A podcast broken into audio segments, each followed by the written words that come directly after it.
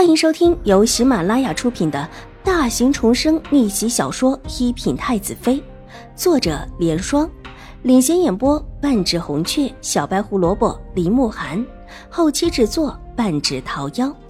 喜欢宫斗宅斗的你千万不要错过哟，赶紧订阅吧！第七百零四集。才推开院门，看到院子里正在收拾的几个婆子和丫鬟，立时愣住了。之前离开的时候，院子里可没有什么下人。五小姐，您怎么来了？我不应当回来吗？秦婉如柔声问道。这里只是客院，怎么可能让五小姐住在这里呢？夫人呢，另外安排了住处，让五小姐搬过去住。奴婢呀。现在就带您过去。管事的婆子热心的巴结，新国公夫人早已替我备下院子。秦婉如的神色古怪起来。对，早就备下了。这客院实在是太过于寒酸了，总不能让五小姐住在这里呀。五小姐，请跟奴婢过来。于姐把我们之前带的衣物带上，既然早已有了安排。而且还说的合情合理，秦婉如自然不便拒绝，当下吩咐玉洁，两个大长公主府上的婆子替玉洁和曲月接了手中的托盘，然后有礼的退到身后。五小姐还有衣物在这里，管事的婆子惊得脸色微白，一看就知道不太好。我们小姐过来打算陪大小姐的，自然是带着衣物过来的。许月不悦的道。管事的婆子慌乱起来，伸手指了指一边，着急道：“奴婢们过来清洗院子，发现有一些衣物之类的，以为都是秦府的大小姐的，就顺手扔了出来。不知道这里面还有五小姐的，请五小姐恕罪。”顺着他的手指，众人一起看过去，待得看清楚放着的那一堆衣物时，玉洁气得脸都白了。的确是秦婉如之前带到新国公府来的衣物，原本还用包裹包着，这时候也被扯开了角，凌乱的扔着，里面的衣裳之类的东西也被扯落出来。院内的众人正在打扫，不知道是不是因为觉得这是秦玉茹的衣物，也没有人在意，甚至还有打扫时的水沾湿到了上面，看着就像是一堆垃圾似的。管事的婆子一看不好，急忙跑过去，也不敢直接打开包裹，只是把扯落到外面的衣裳往里塞，一边慌急道：“五小姐，奴婢不知道这是您的东西，幸好现在只是沾湿了一点点，里面的东西应当都没事的，还是可以用的。”使劲的把衣裳全往里塞之后，管事的婆子哭丧着脸。拎着几个包裹走过来，看着他那双似乎在清扫中还沾了一些污水的手，玉洁的脸都黑了。一伸手从管事的婆子的手中拉过包裹，看了看上面的几个大的黑手印，气得连话都说不出来。不用看，里面的衣裳之类的东西已经被污了。你们长不长脑子？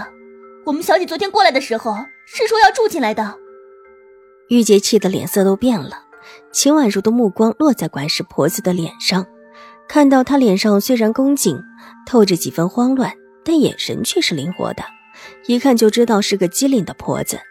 再看看院子里满院子不知所措的下人，唇角无声的勾了勾。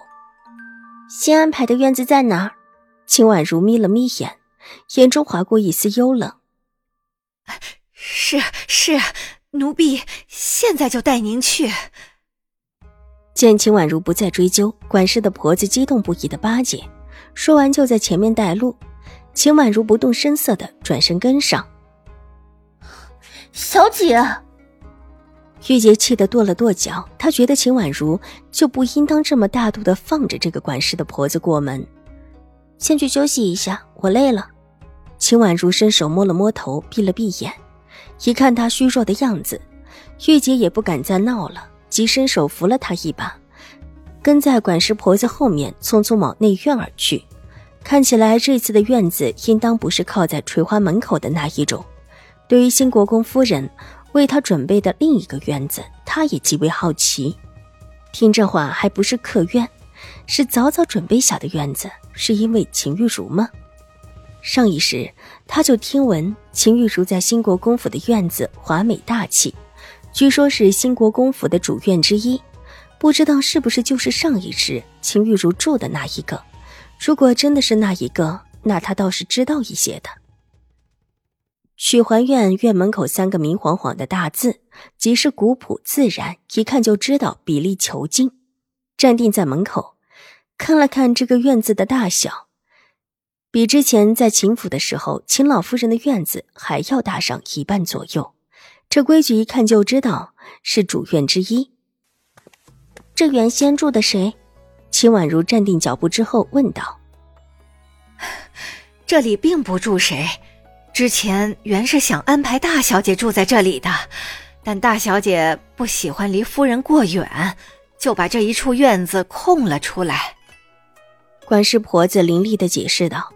秦婉如举步走进院子，院子里有两个丫鬟，看到秦婉如进来，急忙恭敬行礼，一行众人往大开的正屋走去。进到屋子里，看到里面是精致大气的红木家具，以及雕花的案几。秦婉如之前也曾经到过永康伯府，觉得眼前的布置几乎和当时永康伯府太夫人屋子里的布置相仿极了。永康伯府纵然败落，但永康伯太夫人的屋子布置的是极有底蕴的，不是一般的人可以布置得出来。秦老夫人的屋子布置的也是整个秦府最好的，但许多东西都是新买的。对于这种上百年的世家，才能够拿出的东西很少。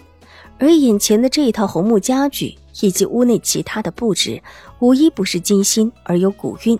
这可不是一般的院子，也不是上一世秦玉茹住的那个院子。这么华美大气，而且装饰的无一精品，绝对是新国公府真正的主子才能够住进来的。看了看两边挂落的窗帘，以及门口那条浑圆的珍珠织成的帘子，秦婉如扬了扬眉毛。她居然真的知道有这么一个院子。本集播讲完毕，下集更精彩，千万不要错过哟。